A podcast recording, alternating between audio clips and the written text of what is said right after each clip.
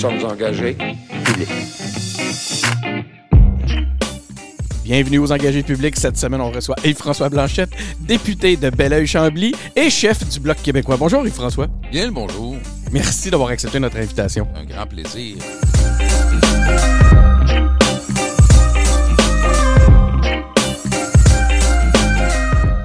Donc oui, on reçoit Yves-François Blanchette. Euh, Merci encore une fois. Oui, c'est vrai, on s'était, euh, on avait eu une première fois en 2019, il y a quelques années. Puis là, on avait eu l'occasion à ce moment-là de euh, apprendre à te connaître. On, voulait savoir qui était le Yves-François normal, pas le politicien. Puis tu nous avais été très généreux de ton temps. Tu nous avais, tu nous avais permis de tout découvrir, tout ça. Aujourd'hui, j'ai le goût qu'on parle un peu plus de, de politique. Je veux savoir ce qui se passe Bonne à affaire. Ottawa. Reste-t-il reste-t-il un François Blanchet normal après trois ans de ce job-là?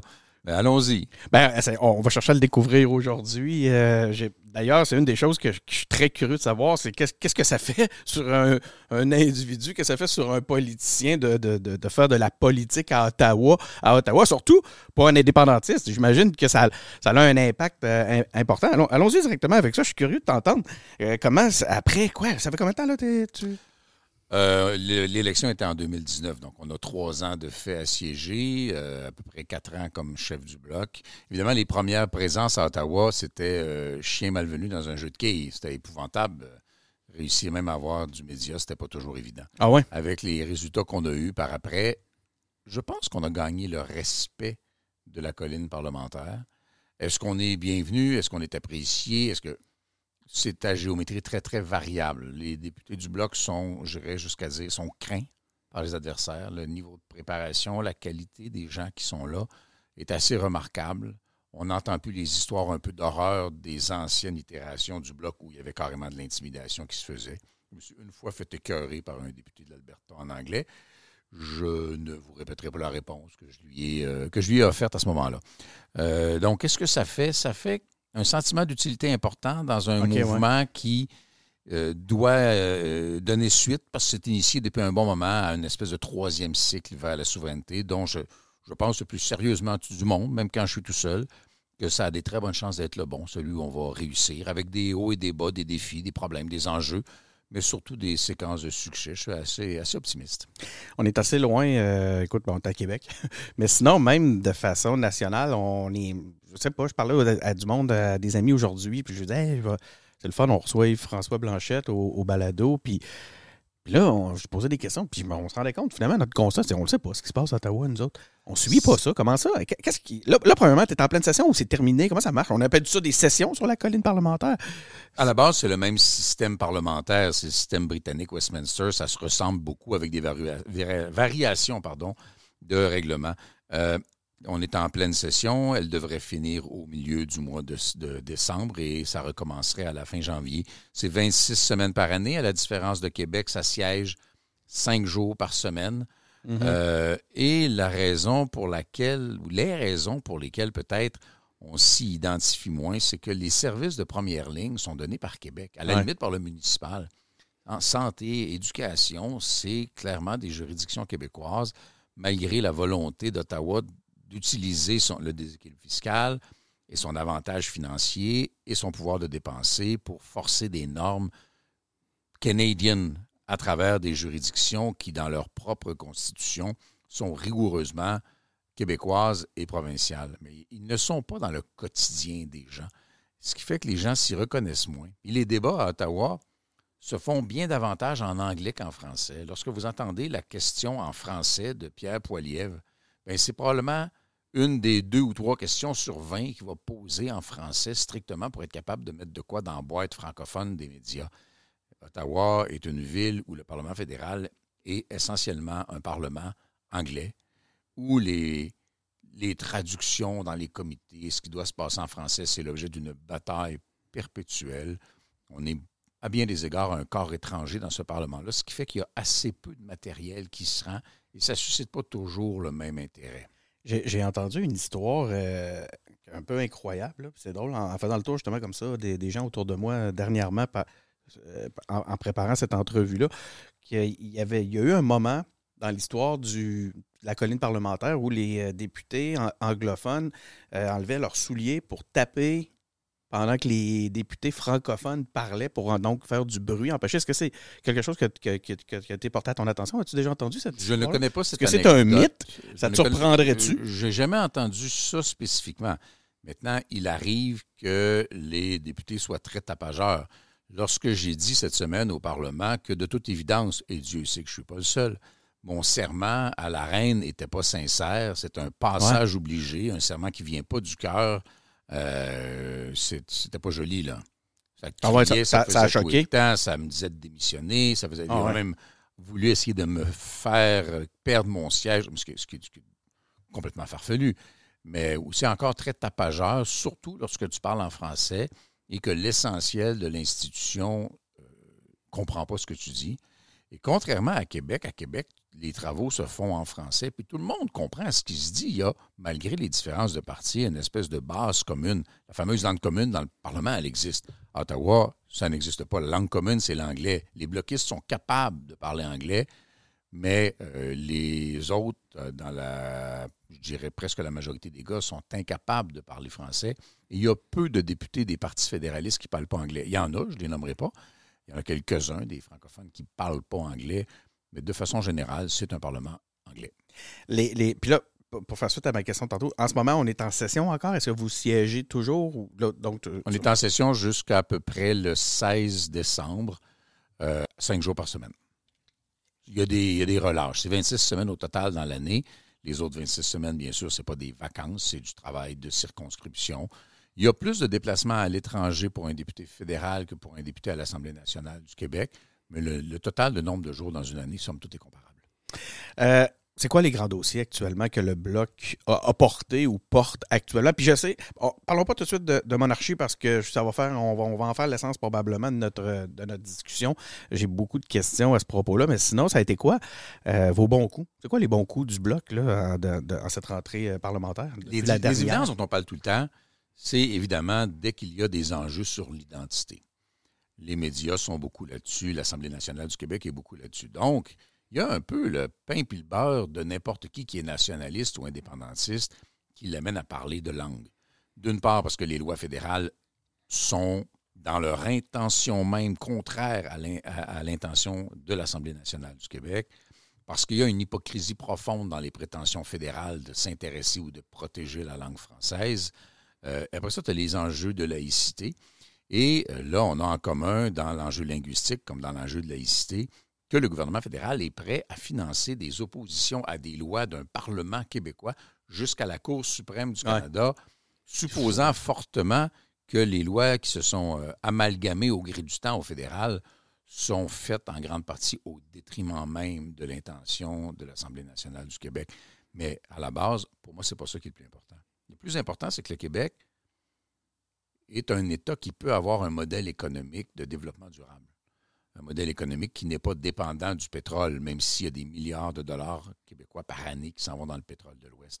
Un modèle économique qui n'est pas un modèle environnemental au sens curé du terme, punitif, Ouais. qui se monte, qui joue autorité morale, mais bien un modèle économique qui, à partir de nos ressources, que ce soit notre énergie propre, que ce soit notre forêt, que ce soit un ensemble d'expertise et de compétences très, très, très développées au Québec, nous permettent d'avoir un modèle économique québécois compatible avec les enjeux environnementaux qui créerait plus de richesses pour nous. Pour l'instant, on n'a pas notre ratio par une simple règle de trois par rapport à ce que le gouvernement fédéral prend de notre propre argent, envoie dans le pétrole de l'Ouest, avec de surcroît les dépenses de restauration ou d'adaptation au changement climatique qui vont venir avec ce genre de choix. Le Canada est un État pétrolier, comme l'Arabie saoudite est un État pétrolier, comme le Venezuela est un État pétrolier. Le Québec ne l'est pas. Fait outre les enjeux de qui nous sommes, il y a les enjeux de ce qu'on peut ou veut faire, nous, comme nation. C'est dur d'avancer dans ce contexte-là comme nation. Euh, on s'est parlé, parce que ce qui me frappe en t'écoutant, c'est- j'ai l'impression qu'on parle exactement les mêmes dossiers qu'on aurait pu adresser il y a trois ans. Qu'est-ce Il y a 20 ans, le 20 Euh, changement climatique n'occupait pas le même espace nécessairement, mais sur certains des éléments qui sont liés à l'identité, j'ai euh, copie d'un vieux discours de Pierre Bourgault de 1988. Et ça s'appliquerait encore aujourd'hui. Là, on est, on est euh, six ans avant le téléphone cellulaire, là, et ça s'appliquerait encore aujourd'hui. Oui, il y a des choses qui sont restées à la même place. Et je me fascine toujours autant du fait que il y a certainement un enjeu de confort, un enjeu d'indifférence, comme disait euh, à l'époque Arcan, mais il n'y a rien qu'un Canadien est capable de faire qu'un Québécois n'est pas capable de faire. Et ce que les Canadiens font mieux que les Québécois, c'est nuire au Québec. C'est une évidence qu'on est capable de démontrer sur une base quotidienne en termes économiques, en termes écologiques, en termes de langue, en termes.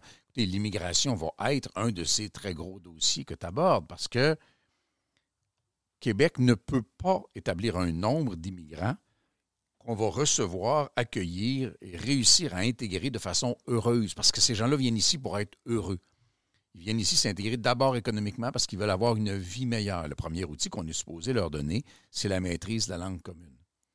Et aussi, évidemment, connaître les valeurs de base. L'état de droit, on roule la droite sur l'autoroute ici, l'égalité entre les genres, les hommes, les femmes, les choix. Euh, et bien sûr, les différentes religions, que la seule façon d'avoir l'égalité entre les différentes religions, c'est que l'État soit neutre. Ça implique la laïcité de l'État. Un certain corpus de valeurs qui sont, je pense, très largement euh, euh, partagées par beaucoup des gens qui ça choisissent me semble le pas Québec. trop demandé. C'est comme pas la énorme, base. mais pour- c'est démonisé par l'adversaire. Or, on a un gouvernement qui fait en sorte, puis je ne le reproche pas à ceux qui traversent, hein, que 98% des gens qui entrent au Canada et demandent un statut de réfugié, les demandeurs d'asile, restent et arrivent, pas restent, arrivent au Québec, et après, il en reste un nombre significatif que même le fédéral n'est pas capable de nous dire. Ces gens-là, entrant par un système irrégulier, euh, s'inscrivent dans une dynamique essentiellement montréalaise qui fait en sorte qu'ils n'apprendront pas le français, qu'ils ne seront pas sensibilisés à qui on est, qui ont une connaissance au mieux très limitée de ce qu'est la société d'accueil. Ceux qui décident d'arriver par avion parce qu'ils ont des moyens économiques, puis c'est des immigrants à caractère économique dans bien des cas, arrivent à Dorval, puis on leur dit, tu arrives dans un État français, ça doit lui prendre une demi-heure avant de voir du français quelque part. Il y en a un petit peu du bilingue actif dans l'aéroport, mais après ça, tu es dans une région qui est éminemment anglophone et ça ne s'arrange pas. On essaie de nous convaincre que tout va bien et de mieux en mieux. La réalité, c'est qu'aujourd'hui, dans les commerces de Montréal, tu peux te faire dire Je ne te parlerai pas français si tu n'es pas content, va-t'en. Parce que la masse critique de la clientèle est comme ça, puis on est en train de se creuser un clivage. Je refuse de le croire insurmontable, mais un clivage majeur entre Montréal et le reste du Québec. Donc, l'immigration, la capacité de rendre service à ces gens-là et d'en faire des citoyens heureux de l'être, mais Ottawa joue dans l'autre équipe, joue contre le Québec. Prétend jouer pour, prétend être mis dans la main de façon grossière, même quand ils sont en chicane ouverte avec le gouvernement du Québec, mais ils sont en toute connaissance de cause actifs contre l'intégration des immigrants au Québec. Parlons-en euh, du gouvernement du Québec. Euh, François Legault euh, dit, est-ce qu'il a la prétention, je ne sais pas, mais nous dit qu'il va pouvoir travailler justement puis aller chercher les pouvoirs à, à- Ottawa. À Ottawa. Est-ce que c'est quelque chose que tu penses réellement possible? Et aussi, euh, deuxième question, sous-question à ça, est-ce- de quelle façon le Bloc peut justement aider François Legault à aller les faire, ces fameux gains-là, à l'intérieur de la, de la Confédération? Le job du Bloc québécois, c'est pas d'aider François Legault. C'est d'aider l'Assemblée nationale du Québec. La force de son mandat actuel fait qu'il peut, avec son seul parti, prétendre être un consensus de l'Assemblée nationale du Québec. Moi, le consensus, n'en resterait-il que trois, mais ils sont bons tous les trois, puis ils commencent le mandat, les péquistes commencent le mandat en étant la plus intelligente des oppositions dans ce Parlement-là. On voit assez peu QS qui ont deux, trois bleus quand même à guérir. Les libéraux sont dans une situation euh, éminemment troublante. Les conservateurs n'ont pas réussi à rentrer. Il n'y a pas de division parmi les députés. Ils n'ont pas de députés. Euh, et les péquistes arrivent là et soulèvent rapidement des enjeux et des débats qui occupent énormément de l'espace public de façon éminemment pertinente.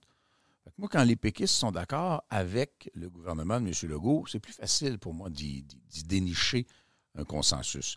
Euh, on va aider, euh, mais on n'ira pas jusqu'à aider euh, lorsqu'on est profondément hostile à l'idée qui est mise de l'avant. Ça, c'est clair, d'une part.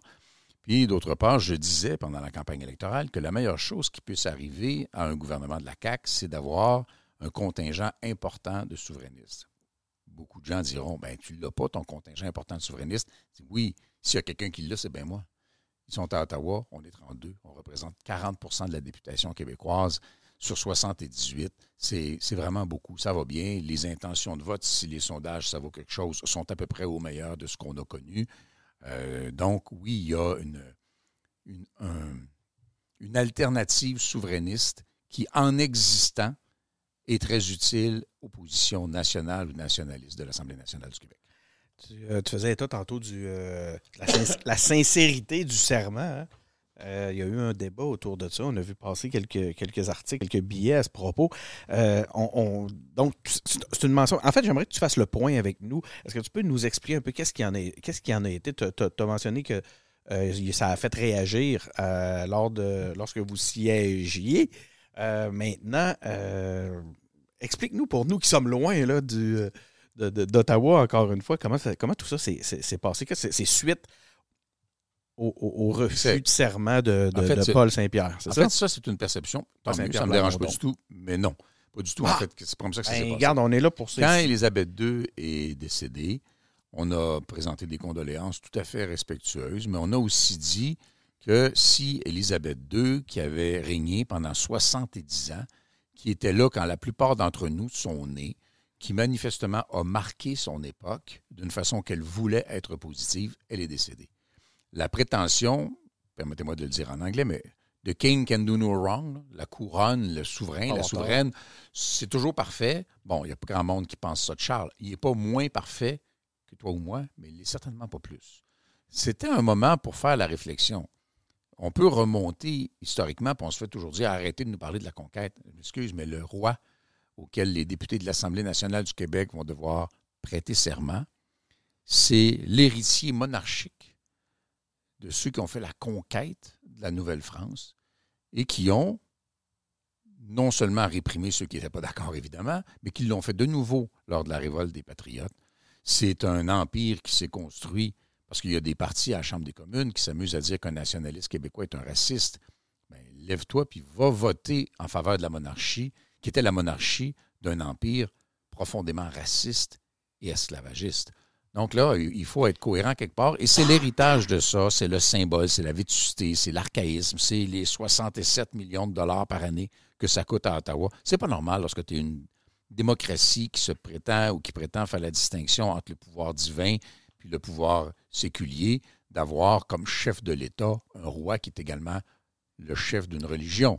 Donc, on avait déjà annoncé dès le décès de la reine qu'on allait aller de l'avant avec un ensemble de mesures pour mettre en jeu, mettre en question la monarchie. Dans l'intervalle, il y a eu Québec. Les députés péquistes qui ont dit on ne veut pas prêter serment, les députés de Québec solidaire qui se sont ralliés. On s'est donc retrouvé à peu près dans une même dynamique où on s'alimente euh, très cordialement les uns les autres dans ce débat-là. Le consensus dans la population est très, très large et il y a une hypocrisie un peu large dans le fait de refuser ça sous prétexte qu'il faudra ouvrir la Constitution. Vous savez, on peut se faire une lettre d'entente, tout le monde la signe, puis on va y arriver. Est-ce que le Bloc pourrait, est-ce que les députés du Bloc pourraient euh, refuser de prêter serment, comme, euh, comme, le contexte ça a été fait? Est, est, très différent, puis je ne veux pas avoir l'air pissou là-dedans, mais l'ensemble des députés de Québec partagent un sentiment national québécois assez prononcé. Et le Parlement de Québec, à partir de cette réflexion-là, pourrait la réalité, et je ne sais pas si ce sera le cas, c'est que sur la base d'un vote initié par le gouvernement de M. Legault, on pourrait disposer du serment d'allégeance au roi. À Québec, c'est le seul enjeu qui est sur la table présentement. Nous, c'est l'entièreté de la monarchie. On est des députés qui sont résolument nationalistes québécois. On est 32. Il y a un certain nombre d'autres députés. La moitié du caucus du NPD a voté avec nous. Joël Lightbound, ici à Québec, a voté avec nous. Euh, Alain Reyes a voté avec nous on a quand même un peu ébranlé les colonnes du temple, ce qu'on a fait quand même à plusieurs reprises depuis qu'on a été élu la première fois à Ottawa. Mais comprenons-nous bien, il y a 300 députés à la Chambre des communes ou 290 qui ne voudront jamais euh, permettre de renoncer ou de siéger sans prêter le serment. Et là, ça nous mettrait dans une situation un peu comme les députés du Sinn Féin en Irlande qui ne siègent pas à Westminster, même s'ils le pourraient. Ils n'ont pas le rentrer parce qu'ils refusent, allez dire, à un Irlandais du Nord de prêter serment à la couronne britannique il risque de s'étouffer dans son whisky. Comment ont réagi les autres? C'est quoi l'attitude de Justin Trudeau, de son gouvernement, puis même des autres partis fédéraux sur ce débat-là de l'abolition de la monarchie? Comment les autres partis se positionnent? Comment réagissent? Ils ont essayé de faire comme si le débat n'existait pas. Donc, on a d'autres choses à s'occuper. Mais un Parlement gère une infinité de dossiers, la protection des données personnelles, puis la commission rouleau sur l'invocation de la loi ces mesures d'urgence, puis la loi 31 sur l'aide aux gens dans la période de récession qu'on est en train de traverser. il, y a, plein de choses qui se font en parallèle. Aller prétendre à l'opinion publique qu'on fait une affaire à la fois puis que ça ne peut pas être la monarchie, c'est prendre le monde pour des caves. Et ils n'ont pas un grand appui. Fait qu'ils ont pris ça avec un mélange de on peut-tu passer à d'autres choses parce qu'on est mal à l'aise, puis une petite arrogance qui est une signature libérale assez bien implantée. Euh, et ça a permis de faire en sorte que les Québécois voient pour qui ont voté. Parce que le principe fondamental, c'est as prêté un serment au roi, tu as été élu par le peuple. S'il y a confrontation entre l'intérêt du roi et l'intérêt du peuple, pour qui tu vas pencher?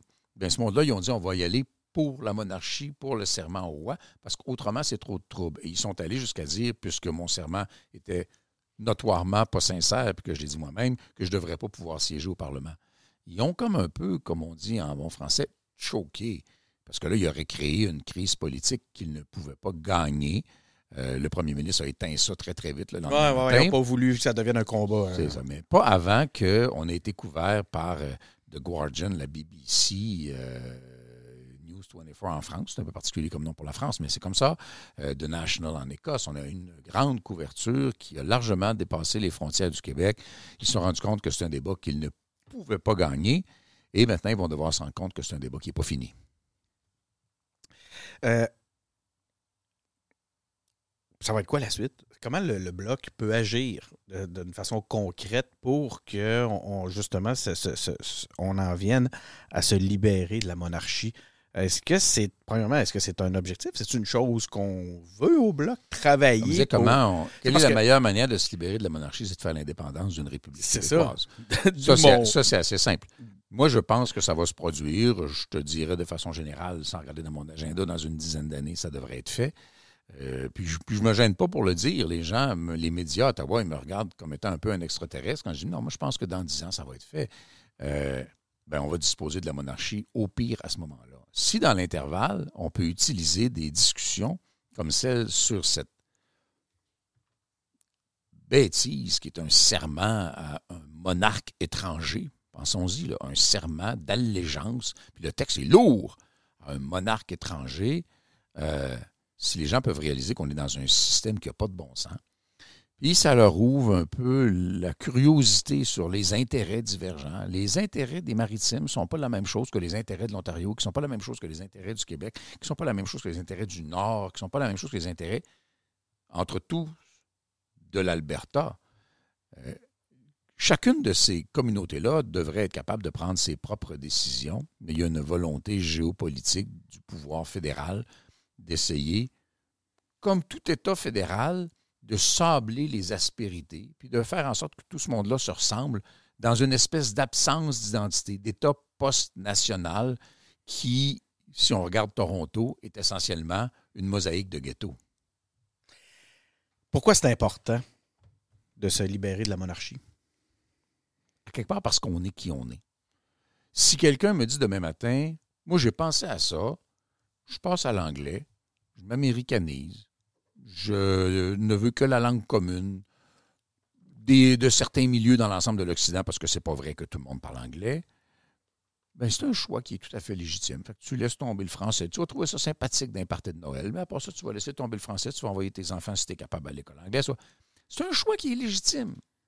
Mon impression, c'est que la nation québécoise gagne à exister parce que c'est ce qu'on est, c'est ce dans quoi on est né. Et les gens quoi qu'on en dise dans des débats, sont profondément attachés à cette identité-là. Et cette identité-là, elle est une contribution à la diversité culturelle à l'échelle planétaire. Parce que la diversité culturelle, d'abord, ce n'est pas la diversité des arts. La diversité dans les arts, c'est une manifestation de la diversité culturelle. La diversité culturelle ne s'exprime pas par des individus tellement qu'elle s'exprime par des groupes, des communautés et des nations.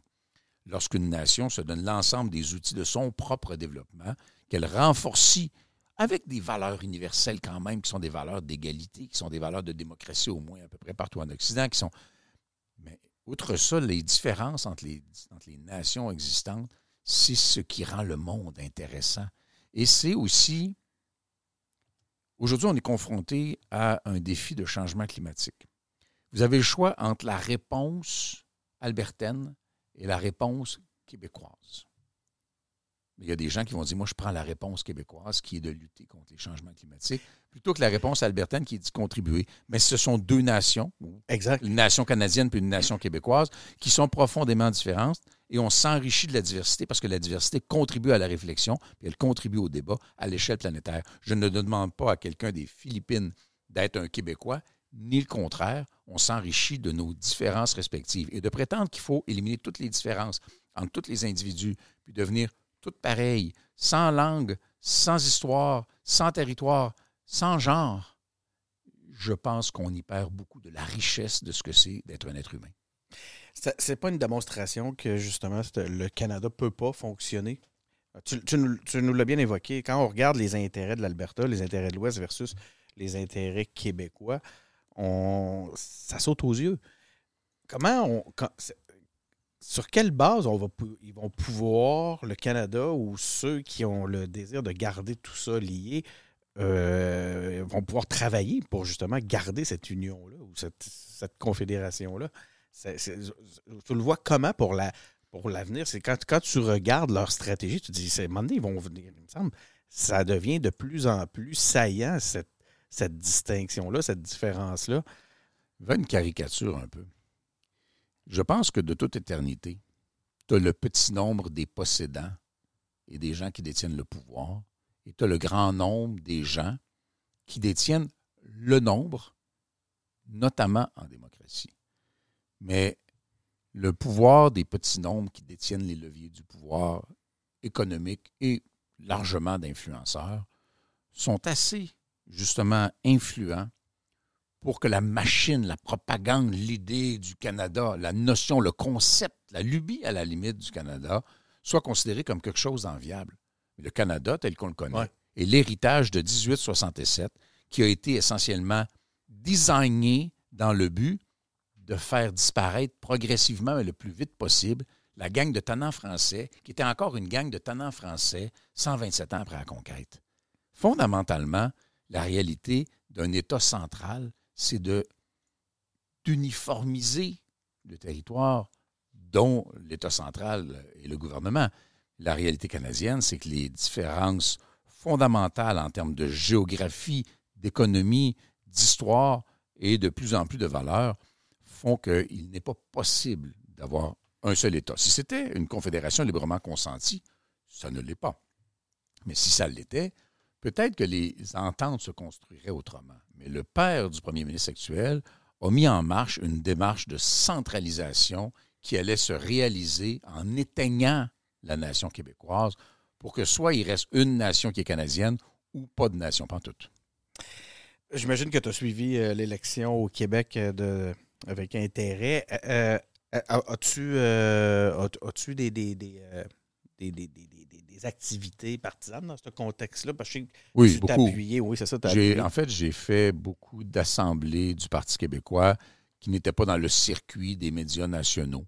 J'ai dû rencontrer, mon Dieu, entre les deux tiers et les trois quarts des candidats du Parti québécois qui étaient d'une qualité exceptionnelle. Ben, Jeunes candidatures de gens qualifiés, compétents, qui se sont annoncés, pas seulement pour l'élection de 2022, qui se sont annoncés pour des engagements et des carrières politiques. Je leur disais partout, moi, je prends des notes. Tu as été présent pour les jeunes, hein? J'ai été présent autant que possible pour les jeunes. Prends des notes. J'ai les, biographies euh, sommaires de tous les candidats péquistes. Il y aura d'autres élections. Hein. L'avenir dure très, très, très longtemps. Et cette gang-là qui arrive, on fait plusieurs choses. Ils ont donné le message qu'il y a encore une autre génération qui adhère à l'idée d'indépendance du Québec. Je ne dis pas que tous les jeunes sont séparatistes, là, mais il y a une masse critique importante quoi qu'en dise un certain appareil média, d'une part. Ensuite de ça, ils ont contribué à modifier l'image et la perception qu'on avait du Parti québécois. Hein? Pas, il n'y a pas si longtemps, c'était une patente de vieux qui allait crever. Plus personne, plus personne ose dire ça. Est-ce que le Parti québécois est d'un vigne du Seigneur puis bien prospère? Non, mais le Parti québécois, dont on annonçait la fin, d'abord a connu un avantage considérable parce que il y a une espèce d'arrogance de Québec solidaire dont ils auront l'occasion de se guérir au cours des prochaines années, parce qu'ils peuvent être une contribution tout à fait enviables à l'idée d'indépendance du Québec, si tant est qu'il n'y avait pas dans leurs élections des candidats qui disent je refuse de communiquer en français ou qui font les publications davantage en anglais qu'en français. Mais euh, toute cette dynamique-là a fait en sorte qu'on reconnaît que le Parti québécois a attiré une nouvelle génération jeune, en bonne partie à l'image du chef, somme toute, assez jeune, qui se sont donnés, et la restauration de la marque. Oui. Moi, quand je suis arrivé au bloc, on cachait quasiment le logo. Hein? Et on a reconstruit un prestige, une reconnaissance, une adhésion à l'idée du Bloc québécois. Puis le Parti québécois a réussi à éviter la catastrophe qu'on lui annonçait et à aller chercher suffisamment de votes pour être capable d'être adéquatement financé pour les quatre prochaines années. N'en déplaise à qui vous voudrez chez les fédéralistes, le Parti québécois est encore un joueur politique. Puis à trois, je le disais plus tôt, ils sont une dangereusement meilleure opposition à trois que les libéraux ou Québec solidaire à l'heure actuelle. Qu'est-ce qui, selon toi, qui tu parlais du rétablissement de la marque, quel est l'élément, selon toi, qui est au cœur, de, qui est le plus important, qui a le plus d'impact sur le, rétablissement de la marque Parti québécois ou même de la marque indépendantiste, prenons-la plus large?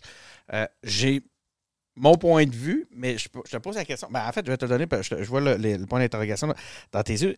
Moi, j'ai l'impression que juste de s'assumer, le fait de l'assumer clairement, assumer sa position d'indépendantiste, de souverainiste clairement, même pour ceux qui ne sont pas d'accord, que c'est pas le, ils voient, pour l'instant, sont peut-être un petit peu en pause par rapport à l'idée d'indépendance, mais quand même, ils ont, les, les, souverainistes, les indépendantistes ont regagné en respect dans les yeux de la population en général, même ceux qui ne cheminent pas à la même vitesse, parce que justement, ils s'assument et ils s'affirment clairement. L'indépendance est l'alternative à laquelle la population québécoise n'a pas recouru. Les gens savent que tant qu'il y a une offre indépendantiste, si ça accroche trop de l'autre bord, là, ils peuvent aller là. Malheureusement, peut-être, ça leur donne une sorte de confort. On n'a pas besoin d'aller là, mais on sait que ça existe. On a une espèce de plan B. Il faut qu'ils comprennent, quoique c'est un peu prétentieux comme formulation, qu'ils envisagent, qu'ils réfléchissent, qu'ils considèrent qu'ils auraient peut-être intérêt à aller tout de suite au plan B parce qu'il n'y a rien ou moins pour eux dans le soi-disant plan A, qu'il n'y a plus personne qui pense que le Québec n'est pas capable d'être souverain. Les adversaires reconnaissent qu'on a la capacité à la fois juridique, économique institutionnel d'être un pays à part entière, et ce ne serait pas un pays insignifiant à l'échelle mondiale, ce serait une, relative puissance économique. Quand même, euh, les gens pourraient le considérer. Maintenant, il y a beaucoup de souverainistes qui ont défini l'option par opposition à quelque chose. On est souverainiste, essentiellement, ça veut dire qu'on n'est pas fédéraliste, qu'on est mm-hmm. contre le Canada, qu'on est contre les Anglais. Oui, l'histoire ne nous a pas été favorable, mais ce n'est pas parce qu'on est revanchard qu'il faut le faire c'est parce que ça va faire quelque chose qui va davantage nous ressembler avec tout l'accueil qu'on est capable d'offrir aux gens qui choisissent le Québec, qui va nous permettre de mieux nous développer, qui va peut-être être un modèle à certains égards parce qu'on a la chance, le mérite, on a la chance d'avoir une capacité en termes d'environnement qu'on devrait mettre de l'avant plutôt que d'envoyer notre argent dans l'Ouest. Il faut voir le côté constructif. Moi, je suis de ceux qui pensent qu'il faut rapidement, puis on va peut-être le faire au niveau du bloc, euh, réfléchir à une constitution québécoise. Un document qui va répondre à la question, lorsqu'il y aura un grand consensus de construire autour d'un tel document. Oui, mais c'est quoi l'indépendance? C'est là-dedans. Une constitution québécoise n'est pas nécessairement indépendantiste si les gens n'ont pas choisi que c'est l'indépendance qu'on fait. Elle ne fait pas l'indépendance, elle la permet. Une constitution va évidemment affirmer le droit à l'autodétermination des peuples, puis les paramètres fondamentaux de ça que sont l'histoire, le territoire, les institutions, la langue, la culture, les arts. Le Québec est une nation sans aucun doute. Et là, on sera capable de construire et d'alimenter une réflexion sur cette base-là. Moi, je pense qu'il y a une avenue extrêmement importante là. Et je pense que c'est d'animer un débat au cours des prochaines années où on sait très bien qu'au Québec, le gouvernement va occuper à peu près l'entièreté de l'espace parlementaire. Il faut travailler sur d'autres tribunes, travailler à partir de la base, à partir du fond de ce que sont les enjeux, et aussi à partir d'Ottawa, qui est presque à temps plein une démonstration de coudon, qu'est-ce qu'on fait là. On parle un petit peu de, la région de Québec, hein, tu es en de passage dans la région. Moi, on est à Charlebourg. Excusez-moi. On s'en cache pas. vous le savez, je veux dire, pas qu'on s'en cache pas, c'est évident. On le dit souvent, on le dit régulièrement. Le studio des engagés publics à Québec est à Charlebourg. On en a à Gaspé, on en a à Montréal, parce que c'est tous nos intervenants qui sont, euh, qui sont dispersés comme ça euh, dans la province. Dans la région, on a euh, Caroline Desbiens, on a Julie Vignola qui sont, qui sont là. Puis en fait, on entend parler beaucoup des conservateurs, mais souvent, euh, c'est ça, on se demande pourquoi on entend tant parler des conservateurs dans la région. On, on, tag la région comme étant une région plus conservatrice, mais en fait, on a quand même, je crois, ils ont un député de plus que, les, que, le bloc. Le message du bloc porte à Québec. Euh, c'est quoi le. Avez-vous une stratégie spéciale? Qu'est-ce que, qu'est-ce que le bloc réserve à la région de, de Québec pour les, pour les prochaines années? Je suis profondément convaincu que la région de Québec peut alimenter sa réflexion sur la base du fait que ce que l'idée de pays offre, c'est un statut de capital d'un pays, et c'est pas rien. Une des caractéristiques de ce que je crois être la philosophie, la mentalité, l'identité de la région de Québec, c'est une fierté exacerbée. J'ai l'impression que ça remonte. Le mystère Québec, ça serait une fierté. Oui, sans aucun doute. Je ne suis, suis, pas convaincu que les gens de Québec sont foncièrement plus conservateurs que l'autre. J'ai l'impression que les gens de Québec se sont appropriés la notion de conservateur en disant ça, ça va être à nous autres. Nous, on se reconnaît. C'est pas tout le monde à Québec qui est conservateur. Et il y a des secteurs, des tissus socio-économiques, comme essentiellement ce qui est riverain. C'est pour ça que euh, tant à Québec qu'à Ottawa, c'est pas la même, c'est pas la même dynamique politique. Les banlieues, c'est autre chose. La rive sud de Québec, c'est autre chose. Mais il y a eu une appropriation de l'idée en disant nous, c'est ça ça va être ça. Puis plus les autres vont nous dire qu'on est bizarre d'être conservateur, bien plus on va l'être. Et ils ont entièrement raison de dire, nous, comme région, on a une identité forte. Une identité forte qu'on ne reconnaît pas assez à Québec. Sans manquer de respect à Montréal, puis je suis le premier à m'attrister de, la coupure qui se creuse entre un Montréal qui déborde de l'île et les régions du Québec. D'ailleurs, il y a un livre que je dois lire qui vient d'être écrit, Montréal, contre, euh, la métropole contre les régions. Euh, de, David Carpentier à l'Université d'Ottawa, c'est malheureusement une dynamique qui est très, très forte. Et moi, je dis à qui veut bien l'entendre que dans l'état actuel des choses, si on fait des ratios, la deuxième grande ville française au monde, c'est pas Montréal, c'est Québec. Alors, reconnaissons les vertus à notre capitale nationale qui, au niveau innovation, au niveau économie, au niveau art, culture, identité, est extrêmement intéressante. Euh, et mettons un terme à cette habitude métropolitaine à Montréal de snobber un peu Québec, surtout depuis que Québec a démontré que vraiment, là, vous n'avez rien à nous enseigner. Peut-être que, peut-être qu'effectivement, il y a des conversations qui vont se construire autrement. Moi, j'ai travaillé à Québec, notamment dans les médias à Québec. Euh, j'ai pas, pas eu l'impression d'être un extraterrestre quand je viens à Québec. C'est ma, c'est ma capitale. Puis chaque fois que je viens à Québec, je vais au Parlement, c'est mon seul Parlement national. Donc, euh, il y a une conversation à construire et à soutenir, mais vous comprendrez aussi, à mon humble avis, que, et ce n'est pas un reproche, l'appareil média se nourrit de polarité. Ouais. Et, donc, l'appareil média va alimenter ça. Euh, puis, il y a une espèce d'écart entre, je suis convaincu que les citoyens font la part des choses, mais entre le spectacle média et l'information qui sont des vocations différentes. Donc, confondre une certaine grossièreté avec des mots politiques et de l'information, pas sûr que c'est si constructif que ça. Mais à l'autre bout du spectre, faire de la variété en prétendant que c'est de l'information, pas sûr que c'est beaucoup mieux. Qu'est-ce qui s'en vient pour les, euh, prochains mois au Bloc québécois? Ça va être quoi les, les grands dossiers que vous allez porter euh, au cours des, les prochains mois à, Ottawa? Je vais faire le contraire de ce que je suis supposé de faire. Moi, je vais continuer à pousser sur mon obsession, parce que c'est une obsession que j'avais déjà quand j'étais euh, ministre à Québec, qu'il existe un modèle économique de création de richesse, de création de plus de richesse à partir des caractéristiques du territoire québécois, que ce soit le vent, que ce soit le soleil, ou énormément, énormément, énormément la forêt, qui est une richesse plus importante que le pétrole de l'Ouest, qui est renouvelable, qui permet une panoplie de transformation et de mise en valeur extraordinaire, qui à l'heure actuelle souffre d'un débat très polarisé que j'essaie de sortir un petit peu de trop de l'espace public, d'avoir une discussion plus privée sur le caribou forestier qu'on n'a pas le droit d'abandonner. Puis est-ce qu'on est capable d'avoir à la fois plus de caribou, plus de développement économique sur la base de la forêt, par la transformation, par la recherche, par l'innovation? Moi, je suis convaincu que le Québec a un modèle qui peut lui être propre, peut-être relativement proche de certains modèles scandinaves, mais on a, on ça, nous. On est capable de faire ça. On a donc l'obligation de faire ça pour le bien de l'ensemble de la planète. Moi, c'est à peu près une obsession. Être québécois, c'est aussi ça. C'est aussi cette adhésion ou ce, sans en être toujours conscient, on profite grossièrement de cette chance inouïe qu'on a d'être nous nés ici puis d'accueillir des gens ici. Mais il y aura évidemment l'immigration qui est dans le résultat, sinon dans l'intention. Je ne dis pas que ce n'est pas l'intention, mais je ne peux pas facilement dire que c'est l'intention de nuire gravement, systématiquement, systémiquement même, pour prendre un mot dans l'air du temps, à l'existence et la pérennité d'une nation française en Amérique. Quand un gouvernement... Alors, Roxham, là.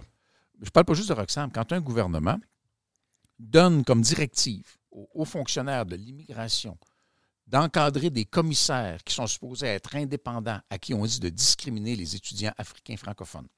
OK, c'est aussi... Je pensais pas que ça, ça, a été très loin. Ce qui est sorti récemment va très, très loin. Euh, alors que les institutions d'enseignement supérieur des régions du Québec ont un énorme besoin et un désir d'accueillir ces gens-là. Moi, j'étais et je suis encore un tenant qu'on devrait lui charger les mêmes frais de scolarité qu'aux gens du Québec, où c'est dangereusement pas cher, grand bien nous fasse. Parce que c'est le dynamisme de la francophonie, c'est le partage de la connaissance. Ceux qui retournent, ben, ils retournent, ils sont des ambassadeurs du Québec. Ceux qui restent, est-ce que tu peux imaginer une plus belle immigration que des jeunes qui sont hautement scolarisés sur le territoire, qui décident d'y rester, qui font d'une famille, qui sont une contribution culturelle, économique absolument extraordinaire. Et 80% des demandeurs d'Afrique se font. Mais je ne savais pas, moi, ça. Je ne savais pas que ça avait été démontré d'une façon aussi claire qu'il y avait eu un mot d'ordre. C'est des commissaires qui ont dénoncé. C'est des commissaires qui sont. Euh, c'est comme une espèce de petit tribunal parallèle. Ils sont censés être totalement indépendants. Ces gens-là, ils ont subi. Là, ça venait de où la commande? ça venait de leurs supérieurs, qui sont des hauts fonctionnaires de l'État canadien. S'il existe une telle chose que du racisme intégré dans un système, c'est ça. C'est du racisme systémique en toute connaissance de cause. Alors là, je pense que la paille et la poutre, disait-on dans la Bible, permettez-moi une référence religieuse, mais, mais le système fédéral agit par des contestations judiciaires, par une tolérance ridicule au chemin Roxham, par des sommes faramineuse investie dans des bâtiments, dans un chemin irrégulier, plutôt que d'avoir plus de fonctionnaires pour traiter les dossiers de gens qui arriveraient par le même passage douanier que n'importe qui d'autre. Il y a là-dedans un effet, sinon une volonté, d'empêcher la pérennité et l'enrichissement culturel et linguistique d'une nation québécoise. Et ça, ça restera très important pour nous. Évidemment, la langue, évidemment, les valeurs québécoises, évidemment, casser ce mythe absolument sans dessin qui veut que la religion soit plus progressiste que la laïcité. Comme s'il existait des religions démocratiques, comme s'il existait des religions qui ne soient pas sexistes. Ça n'existe pas. L'humble anthropologue en moi va vous le dire, là, ça n'existe pas. Et là, on voudrait nous dire que c'est donc cool. C'est pas cool. C'est une privation de liberté et d'égalité. Si on veut adhérer à une religion sur une base privée, grand bien nous fasse qu'on veut en imposer les prescriptions à travers des petits morceaux de l'État qui appartient à tout le monde, c'est profondément inacceptable. Merci beaucoup, euh, Yves-François, d'avoir euh, accepté notre invitation. C'était, euh, ça fait déjà 40, trois minutes qu'on. Euh, sait qu'on se réchauffait. Moi, je sais, mais on se réchauffe, mais les fenêtres sont ouvertes. Je ne sais pas si tu le sens. On se réchauffe pas tant que ça. Puis je pense à, tes, à, tes, accompagnants qui sont là, qui, doivent avoir encore plus froid que nous, parce que j'ai tout laissé les fenêtres ouvertes tantôt. Euh, écoute, euh, fascinant. Merci. Sans blague, je suis vraiment. on est très choyés que tu acceptes notre invitation comme ça aux engagés publics. Donc, je l'ai dit à quatre ans, c'est rare les occasions d'avoir des entrevues qui te permettent de développer sur la base des idées et de, ce qui vient te chercher. Parce que les formats, euh, c'est pas un reproche, encore une fois, c'est un constat, j'en ai déjà fait partie, les formats de l'appareil média ne euh, donnent pas souvent cette opportunité-là. Euh, tu vas faire notre possible, les petits, euh, les petits, les petits médias autoproduits comme ça, on s'occupe tranquillement, on fait des. On, on, est, on continuera à vous encourager. Merci, c'est, c'est, vraiment, ça rend la chose encore plus intéressante. Merci à vous, à la maison, d'être à l'écoute, évidemment. Donc, vous pouvez nous, vous savez, hein, les engagés publics, on en a plein des entrevues comme celle-là. On est sur Facebook, on est sur YouTube, on est sur, on est maintenant sur TikTok avec un bon succès. Hein. On est déjà à une dizaine de jours. Ça fait 10-15 jours qu'on a créé notre compte TikTok. On est à des plus de 20 000 vues déjà avec TikTok, ce qui me fait dire que c'est on va pas chercher les mêmes résultats avec Facebook. Fait on va, on, va, on, va, commencer à transférer un petit peu nos efforts vers d'autres plateformes. Vous pouvez nous écouter aussi sur SoundCloud, vous pouvez nous écouter sur Apple Podcast, Google Podcast. Euh, on a une boutique, on a un, Patreon. Euh, merci à ceux d'ailleurs, on a des nouveaux Patreons encore cette semaine. Euh, vous remercier de, de, contribuer, vous rendez tout ça possible. Donc c'est Denis Martel qui est au micro. Je vous remercie d'avoir été à l'écoute et on se retrouve pour un prochain épisode.